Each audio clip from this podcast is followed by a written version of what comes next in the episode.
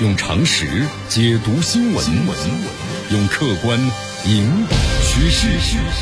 今日话题，这里是今日话题。大家好，我是江南。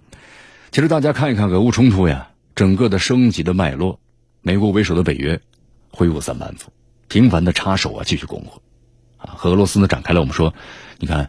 除了正面战场啊，包括舆论战，还有这金元比拼等等各方的较量，美国的目的很明确，想控制呢整个战局的走向。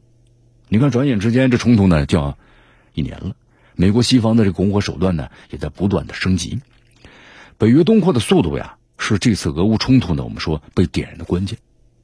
你看，从冷战以后，北约呢是迫不及待的走上了东扩的道路。十多年的时间，北约历经了三次东扩。先后接纳了波兰、匈牙利、立陶宛等十多个国家加入，它的防线呢向东推进了超过一千公里，北约和这个俄罗斯之间的缓冲地带呀，它不断的被压缩。你看，从这个二零二一年啊冲突爆发之前，普京至少三次啊在公开场合呢谴责北约行为，就说这个北约你欺骗了俄罗斯。那么在冲突期间呢，北约呢也是频频的提到关于东扩这话题来供货。在这个去年四月份，北约秘书长的斯托尔滕贝格就宣布。就计划在这个北约的东翼地区啊增加军事力量的部署，那么这个部署呢，他说是永久性的，而且北约试图呢接纳芬兰和瑞典的加入。斯托尔滕贝格呀还多次这样说道：“说只要这个芬兰和瑞典呢提交申请，北约呢就会想欢迎。”你看这北约还用实际行动啊推动乌克兰呢也入约的流程，就是乌乌克兰你也加入我们啊，并表示乌克兰早晚会加入北约，称俄罗斯呢你没有这个否决权。那么作为这个俄方，你看地缘政治的话。如果要是乌克兰加入这个北约的话，那这导弹就部署在这眼皮子底下呀。你看，从这个基辅的导弹打到这个莫斯科的话，我们说快的话四分钟，这四分钟之内，你莫斯科能够做出什么反应呢？对不对？慢的话七分钟，就这么几分钟的时间，你打个电话汇报一下情况，说怎么怎么样了，可能这个时间都都已经超过了。从发现确认，然后再打电话汇报，有反应时间吗？很少很少。所以说，这俄方的认为自己的安全是受到了极大的一种威胁。那么，俄方对此采取的是零容忍的态度。俄罗斯特别军事行动总指挥，那么上任之后的话，就强调嘛，你北方试图吸纳呢其他的国家利用乌克兰的行动，那么对俄罗斯军事安全的构成威胁。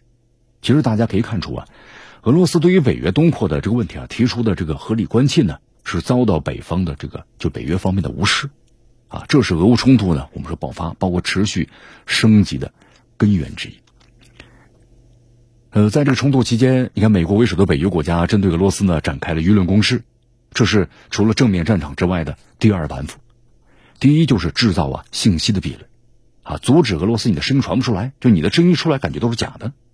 冲突一爆发的时候，包括像脸书、谷歌在内的多家企业就出手啊，对俄罗斯的官方媒体的账号和内容呢进行限制、审查和加码，同时对这个俄罗斯账号呢打了个标签啊，总结一下，就是网民只能够看到美国和西方就审查过后的安全内容，然后呢，通过假新闻呢，让世界形成了对俄罗斯入侵的刻板印象，同时捏造大量的悲惨事件，把这个乌克兰打造成了正义的。啊，悲惨的这样的一个斗士的形象。你看，关于这个乌克兰现在征兵，对吧？征兵呢，你看新闻媒体在报道嘛，说有点捉襟见肘了。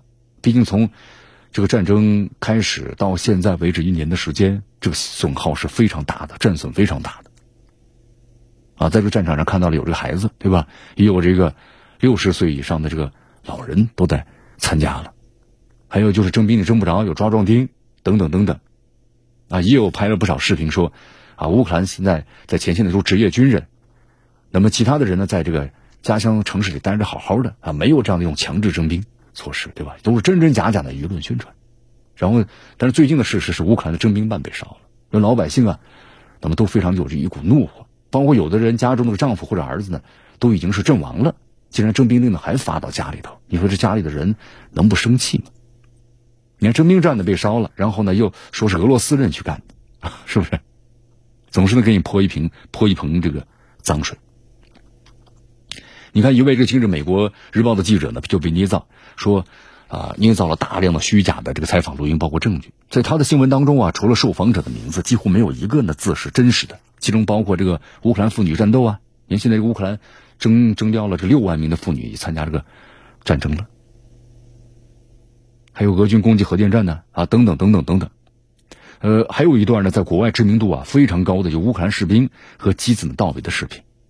但是呢，媒体利用图像啊反向搜索发现，其实这是一段呢电影的画面。就是还有啊，就是通过美国西方高官的言论，就想营造出一个俄罗斯啊被孤立的舆论氛围。美国西方高官呢，几乎在各个场合都会强调，世界和俄罗斯啊是站在一起的。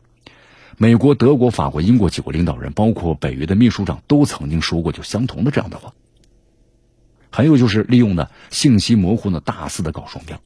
你看江南举个例子啊，最典型的就对亚速营的态度，在美国西方的报道中啊，我们说这个亚速营呢，它是个非常极右翼的组织，就属于是这个民粹主义者，是非常排外的啊。所以说他们，你看从一四年开始之后啊，在乌东这个地区，那么对这个俄罗斯族那实行了种族灭绝呀。那为什么在俄乌冲突当中，你俄罗斯严厉打击这个亚速营，要把它打垮呢？你看这些人，那么被这个西方呢就称之为是勇猛的战士，啊，这种西方的舆论宣传呢，我们说都是美国惯用的手段。那么西方信息堡垒呢，对俄罗斯的实行打压，在一定程度上啊起到了冲突的升级，因为民众所看到的就是一些被鼓动起来了。你看，还有一种方式就是不断的拱火，是吧？北约为这个乌克兰军援呢，现在逐渐逐渐的升级。你看刚才我们谈到了吗？本来是这次拜登呢，他要去这个波兰，然后发表这个俄乌冲突一周年讲话。但是突然想拐道呢，去了这个基辅，就是泽连跟泽连斯基见面去了。那不就是美国在逐渐逐渐的这种拱火，让它升级吗？从冲突爆发以后，以美国为首的北约那就成了整个军援的乌克兰大头了。数据显示，冲突持续一年的时间里，北约国家向乌克兰提供的援助啊，达到了一千两百亿美元，其中包括呢有军事、人道主义。那么军事方面的援助呢，你看有这个武器性能升级了，刚开始的时候都是轻武器。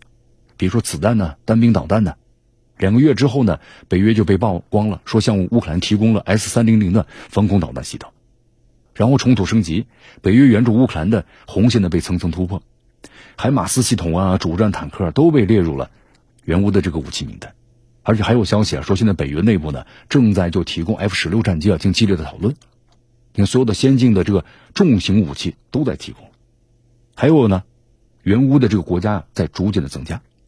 你看，这个打了这么一年，传出这个北约国家呀库存不足的消息啊，北约秘书长呢就还要求其他国家共同加强对乌克兰军事援助力度。你看，在访问韩国期间，北约秘书长呢就要求，就尹需啊，应该是放宽韩国这法律的规定，就是把更多的武器呢运往乌克兰。还有就是升级了，啊，援助的方式呢升级了。你看之前这个北约援助乌克兰呢，大多数把各型武器啊那么一送了事，对吧？很多武器万国牌的军援嘛，给乌克兰使用。我们说这个万国牌的武器，那这个后勤，你这个补给，呃，供应的话就非常的麻烦的。那么如今的北约也是改变了方式。你看前段时间这个德国方面就宣布，计划呢和盟国作为这个乌克兰呢组建两个这个豹二的坦克营。你看现在给你是一个成建制的这么一个军援，然后呢还帮助你训练。美国西方的行为让俄罗斯表明了，就明白了个道理，就是北约的干预期。短期内看来不会停止，你看这种武器来了是马上就要停止吗？不可能，只会继续加码。那么这样的话呢，就使得俄方采取了包括打击啊、原武武器在内的多次反制措施，就导致了冲突升级。啊，你看这些拱火的行为，美国国务卿布林肯是怎么辩解的呀？他说这个援乌是为了促进和谈，为外交啊解决冲突。但这本质上呢，你江南在节目当中我们多次分析过嘛，援乌那就是美国推动吧代理人战争的手段。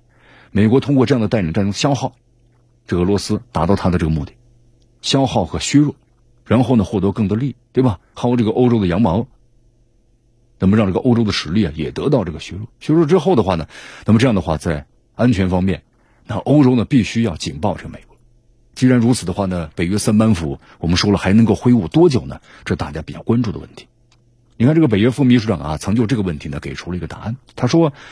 呃，就是要支持乌克兰的打持久战。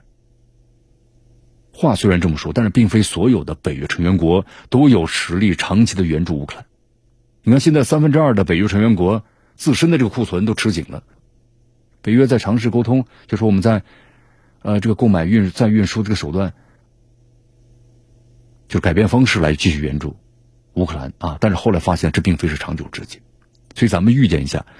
为这个西方所谓的正确方向啊，短期之内北约呢勒紧裤腰带，也会呢挺这个乌克兰的啊。但是援助乌克兰的力度呢不会一直升级，因为这个长期拱火呀，它不符合北约的利。你看这个北约成员国呢很多都是欧洲地区的，持续一年了，那么欧洲呢正在波及到我们说这个战火了，受益的只有美国，还有就是乌克兰国内啊有生力量呢，我们说是有限的，你仗能够一直打下去吗？四千多万的人口，将近快一千万都在国外了。那么在国内呢，很多不愿走都是妇女儿童、老人等等等等。那么适龄人口就打了一年了，这损耗是非常大的。否则这个再打下去的话，乌克兰的人口结构发生了难以逆转的变化。啊，所以说这个以美国为首的北约呢，极有可能会寻找一个平衡点，让战争啊继续保证了美国利益，同时，但是也避免战争升级。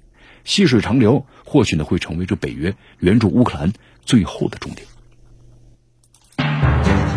用常识解读新闻，用客观引导趋势。今日话题。